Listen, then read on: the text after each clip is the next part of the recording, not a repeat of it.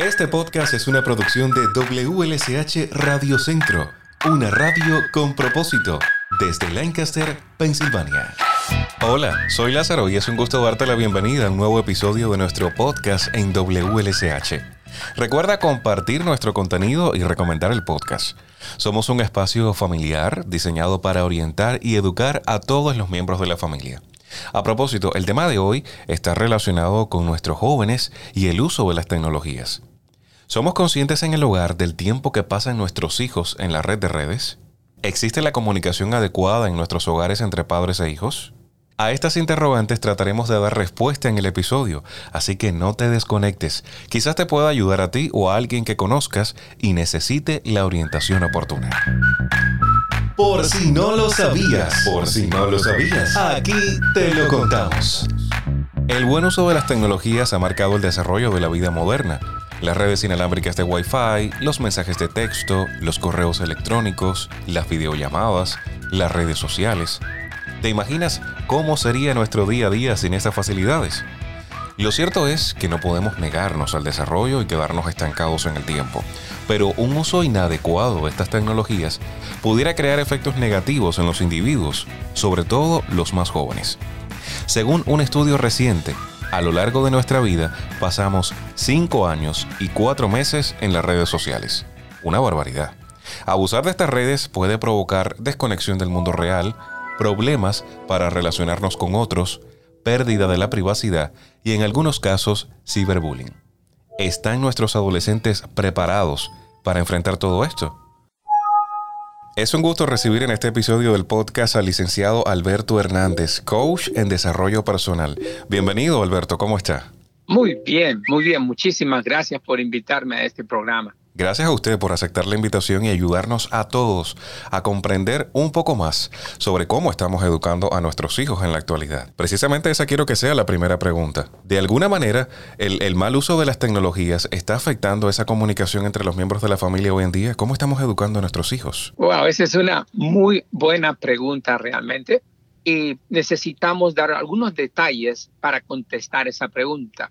Yo diría que la base o la idea de hacer avances en la tecnología fue proporcionar recursos para ser más productivos y para mayor comodidad para los seres humanos. Sin embargo, estamos usando la tecnología para no realizar nuestro mejor esfuerzo y estamos volviéndonos ociosos. Me gusta su pregunta porque dice el mal uso de la tecnología lo que significa que la tecnología o las cosas no son malas, sino es bueno o malo se convierte en la forma como nosotros lo usamos. Con relación a la comunicación, que es un tema fabuloso, es una de las actividades más importantes en el desarrollo del ser humano. Los seres humanos estamos optando por evitar el contacto personal y la situación es más compleja de lo que se cree. Algunos dicen, de la manera como tú te comunicas es la manera como tú te relacionas con otras personas, para que ustedes puedan notar la importancia de la comunicación en la vida del desarrollo humano. La comunicación personal, sin embargo, es una de las grandes debilidades de la humanidad. Hemos avanzado en muchos aspectos del ser humano, pero en cuanto a la comunicación personal, práctica de la vida diaria, no. La comunicación académica, sí, de enseñanza, de técnicas, pero simplemente quedan en eso, en técnicas y enseñanzas, pero que no se practican mayormente. Hay varias razones del por qué las personas quieren evitar el contacto personal. Entre ellas está el maltrato social emocional recibido en casa por causa de nuestros padres donde toda su comunicación era imperativa, dándonos órdenes y no dejando que expresáramos nuestras ideas. Obviamente ellos lo hicieron sin mala intención, fue lo que ellos aprendieron, pero lo que eso desarrolla en nosotros es baja autoestima o complejo de inferioridad, también las malas experiencias del pasado de relacionarnos entre los seres humanos nos hace evitar el contacto personal. A veces, por ejemplo, en la escuela, cuando uno da una respuesta y el maestro nos humilla diciéndonos que no es correcto y nos sentimos pero como completos ignorantes y todos nos miran. Estas malas experiencias poco a poco hacen que uno quiera evitar el contacto personal. También están los problemas de, de identidad, el vacío existencial, etc. Entonces, mi respuesta es, el problema de la comunicación ya existía aún antes del desarrollo de la tecnología.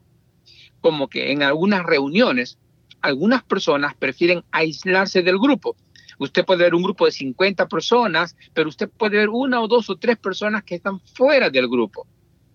Y la razón es por eso, es porque quieren evitar el contacto personal por los traumas o las malas experiencias del pasado. Antiguamente en, nuestras familias, algunos de nuestros familiares siempre paraba en su cuarto. El hermano, la hermana o el tío, alguien, alguien estaba, no estaba juntándose con los demás los esposos que siempre estaban trabajando a veces en el campo y cuando regresaban a casa no deseaban conversar. Y en el día de hoy nosotros podemos ver que hay personas que hacen sobre tiempo y a veces no es porque quieren trabajar, hacen sobre tiempo simplemente porque no quieren regresar a su casa, porque quieren evitar el contacto personal.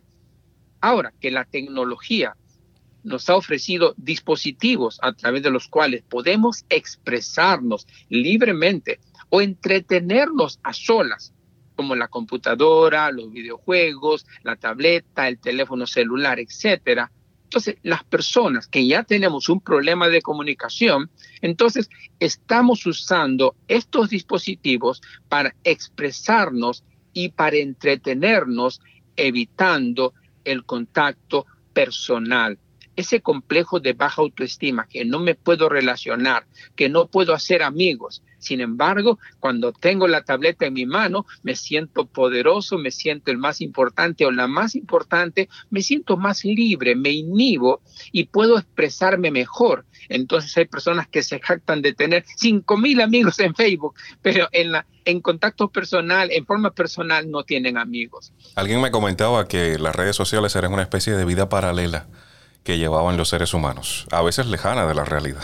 Mire, es verdad, las redes sociales nos permiten vivir la fantasía que no estamos viviendo en nuestra realidad. Cuando en nuestros hogares no hay buena comunicación personal, entonces los miembros de la familia prefieren comunicarse por los dispositivos en lugar de la comunicación personal. Parece increíble ver cómo en algunas familias, estando todos en la misma sala, se están comunicando entre ellos, pero a través del teléfono. Otras veces es comprensible que, por ejemplo, en una casa de tres pisos, es más beneficioso llamarles por teléfono a nuestros hijos que subir y bajar las escaleras. Cierto, totalmente cierto. Alberto, ¿pudiéramos responsabilizar de cierta manera a los padres por esta situación? Lo digo porque es común escuchar la frase desde que los niños son pequeños de los padres afirmando, el niño es de lo más tranquilo, a él yo le doy su tableta o su dispositivo móvil y él no me molesta en todo el día. Y no son conscientes que es un daño a largo plazo. Tiene toda la razón. Los padres somos principalmente los responsables del mal uso de la tecnología de nuestros hijos porque nadie nació sabiendo, nadie nació sabiendo. Por lo tanto, los padres tampoco no hemos sabido cómo ser padres y cómo reaccionar ante los cambios que se enfrentan. Creo que la razón principal es la que usted menciona, es más la comodidad que los padres queremos en lugar del desarrollo de nuestros hijos. Una, una información importante, por ejemplo, es que la confianza en la persona se desarrolla en los primeros 18 meses de vida es decir, cuando todavía es un bebé y todavía no sabe hablar, pero sin embargo, ni caminar, ni gatear, pero sin embargo, en esos primeros meses se desarrolla la confianza. Ahora, lamentablemente, como los padres no sabemos, ¿qué es lo que los padres esperamos durante ese tiempo? Lo que nosotros queremos es que el bebé duerma todo el tiempo, que se despierte queremos que esté súper tranquilito y como usted dice, a veces le damos el celular y la tableta. Lo que no nos damos cuenta es que no les dejamos desarrollar la confianza dentro de ellos. Es por eso que en el día de hoy tenemos tantas personas inseguras y es porque los padres no nos damos cuenta de la importancia de criar a nuestros hijos de una manera muy especial durante los primeros 18 meses. Es importante mover al niño, es importante hacerlo gatear, es importante ponerlo boca abajo, es importante desarrollar el aspecto psicomotriz, pero como solo estamos pensando en nosotros, lamentablemente, egoístamente, no nos damos cuenta, no nos preocupamos realmente por el desarrollo de nuestros hijos. Otro otro detalle que, por ejemplo, sería bueno considerar es el gran daño de la radiofrecuencia. Es decir, los, los, celulares, las tabletas, todo artefacto que le llamamos wireless, eh, inalámbrico, ellos emiten radiofrecuencias que afectan las neuronas del cerebro. Y lamentablemente la falta de información, los padres no se dan cuenta del tremendo daño que le están dando a sus hijos, dándole un celular para que se entretenga o poniéndoles el televisor todo el tiempo, ¿verdad? Para que no les molesten. Alberto, mencionaba el detalle de que los padres, bueno, dejaran que los niños gatearan, que los niños corrieran, que se relacionaran un poquito más. Y me llama la atención cómo actividades que normalmente se desarrollaban al aire libre, como ir a un parque, como un encuentro entre las familias y ver a los niños jugar y correr, todas estas actividades han ido siendo sustituidas poco a poco por los videojuegos. Y esto trae consigo una serie de cambios en el desarrollo de los jóvenes, tanto física como psicológicamente. Efectivamente, tiene toda la razón. El aspecto físico es importante. El, aspecto físico no se desarrolla solo. Tenemos que caminar, tenemos que desarrollar los músculos, tenemos que hacer ejercicio. El aire libre es más, podemos respirar, estar al, a la luz del sol también ayuda para el desarrollo de la dopamina, las endorfinas, nuestras hormonas que hay dentro de nuestro cuerpo, el aspecto emocional, el contacto con la naturaleza, los animales, todo eso influye en nuestra madurez. Pero la verdad es lo que usted está mencionando, el aspecto de la manera como esto está afectando negativamente. Y los videojuegos, si se dan cuenta, la mayoría de ellos ahora es disparar no nos damos cuenta del tremendo daño que les estamos causando, porque ahora los jóvenes, desde niños, disparan, disparan y matan seres humanos, aunque primero les ponen como monstruos y todo, pero al final les ponen hasta seres humanos y los padres no se dan cuenta del daño y la razón entonces del por qué hoy en día los niños van a la escuela y matan a sus alumnos, ya la podemos notar del por qué. Y por qué también tantas personas, tantos adolescentes, por ejemplo, se suicidan y no se, no se dan cuenta de que nosotros mismos, dándoles estos videojuegos, les estamos causando un gran daño. A veces tenemos un concepto también de que ese pequeño eh, adicto de cierta manera a las tecnologías es el típico mm, jovencito con sobrepeso que usa espejuelos, pues los llamados nerd. Y esto puede ocasionar ciertas situaciones de bullying en, en las escuelas o en el círculo de amigos. Y sobre esto quisiera preguntarle, si esa comunicación frontal desde edades tempranas pues estuvo sustituida por un dispositivo electrónico, como padres, ¿cómo poder identificar que nuestros hijos están pasando por este tipo de situaciones como el bullying quizás en la escuela? Bien, es verdad, el bullying o el molestar va a continuar a través de los dispositivos electrónicos y creo que se van a incrementar. La razón es porque no hay un lenguaje corporal, porque es simplemente a través de la voz o simplemente se ve la cara, pero no se ve el resto del cuerpo. Y posiblemente esto va a ocasionar algunos malos entendidos en la comunicación y algunos van a asumir que la otra persona me está molestando, aunque no sea así. Entonces va a haber un bullying imaginario que va a ocurrir. Pero pienso que como padres no va a haber muchas diferencias en cuanto a identificar si están o no están molestando a nuestros hijos.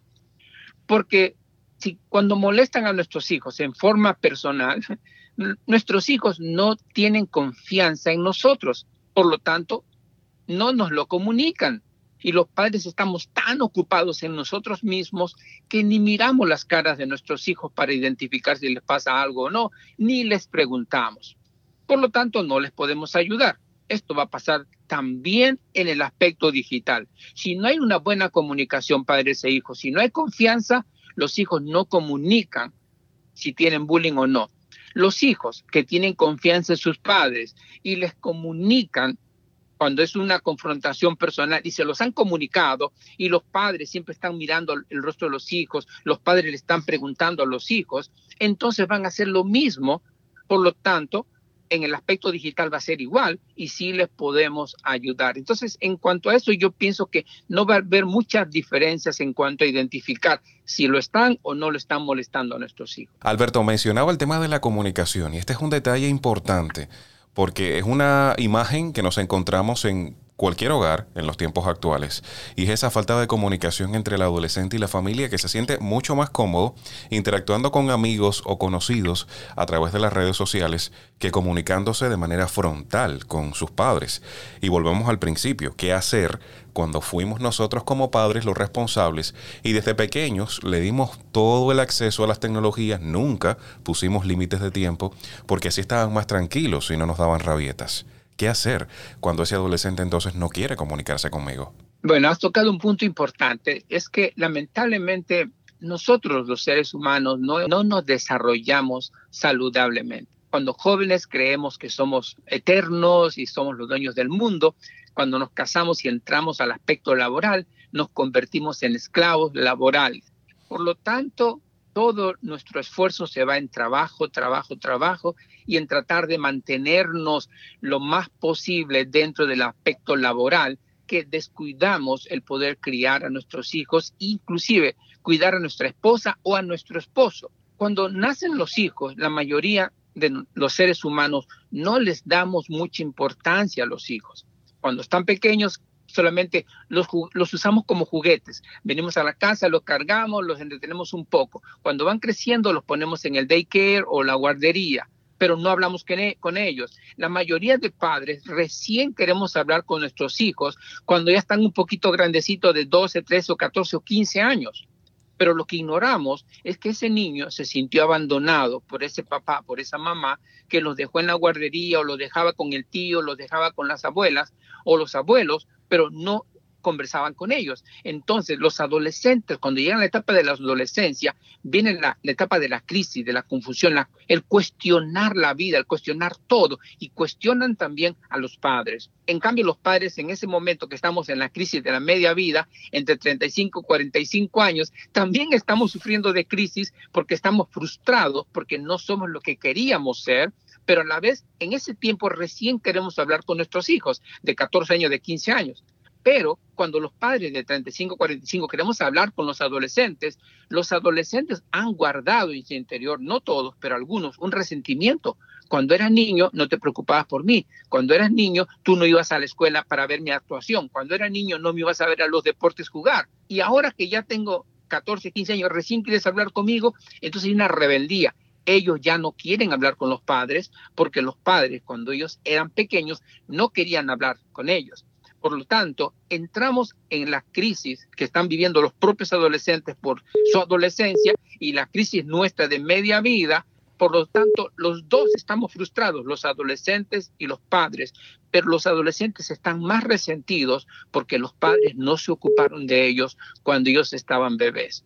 Entonces, es aquí donde nosotros encontramos estas grandes dificultades y es la, la carencia del desarrollo psíquico, social, emocional y físico que nuestros hijos deberían haber tenido y que lamentablemente nosotros no lo tenemos.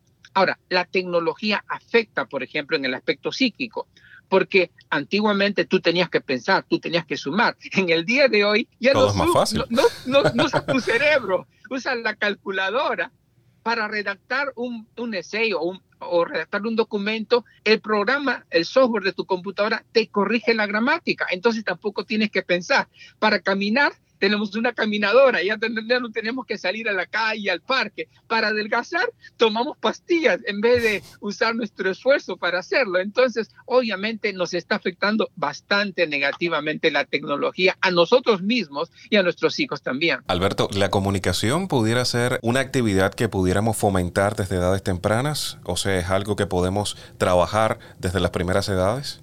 debe ser, sinceramente, amigo, es la comunicación es lo más importante y que debe empezar desde que el bebé está en el vientre.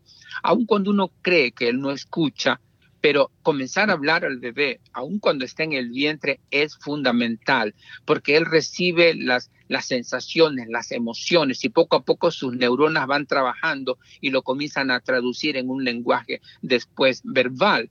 Entonces la comunión debe empezar desde que el bebé está en el vientre y debe continuar todo el tiempo. Cuando el bebé recién nace, en vez de mantenerlo dormido, como digo que muchos quieren que esté dormido, uno debe hablarle. Y lo importante es tratar de cuidar al bebé en esos primeros 18 meses, evitar dejarlo con la abuela, con el tío o en la guardería, porque ellos nos necesitan a nosotros.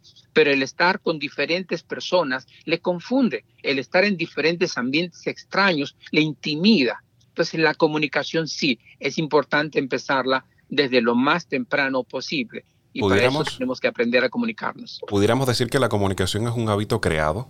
es una actividad, es una actividad en el desarrollo humano y que debe desarrollarse en un hábito. Perfecto. Comprendemos, Alberto, que la vida actual va muy deprisa. A veces el tiempo no nos alcanza, los padres tienen que trabajar, hacer las labores del hogar para cubrir las necesidades de sus hijos. Muchas veces toca ser padre y madre a la vez, y quizás estas pudieran ser algunas de las razones por las que nos refugiamos en los dispositivos electrónicos, bueno, para entretener a nuestros hijos. Y no estamos aquí para juzgar, sino para ofrecer vías de ayuda. ¿Existe algún apoyo o programa para ayudar a esas familias que presentan algunas de estas dificultades? Bueno, yo diría que sí lo hay y principalmente es cambiar la mentalidad. Cuando digo no tengo tiempo, realmente no es que no tengo tiempo, es la manera como yo administro el tiempo. Es por eso que es importante cambiar la mentalidad. Es importante tener prioridad muy importante. Eh, yo aconsejo a las familias a ir a los consejeros matrimoniales. Lamentablemente la realidad es que, por ejemplo, hablamos de consejería prematrimonial. La mayoría de los novios no quieren ir a las consejerías prematrimoniales, no quieren y no quieren escucharlas. Y, y si es que van a las consejerías a la fuerza, aunque, las, aunque asisten, realmente no les hacen caso y se olvidan. O van a veces para confirmar no, no fueron capaces de ir a tiempo y ya van cuando la situación está irremediablemente dañada y bueno, van a buscar esa respuesta que necesitaban para divorciarse. No, ya lo de ustedes no tiene solución. Cuando pudieron trabajar previamente para evitar llegar a ese momento.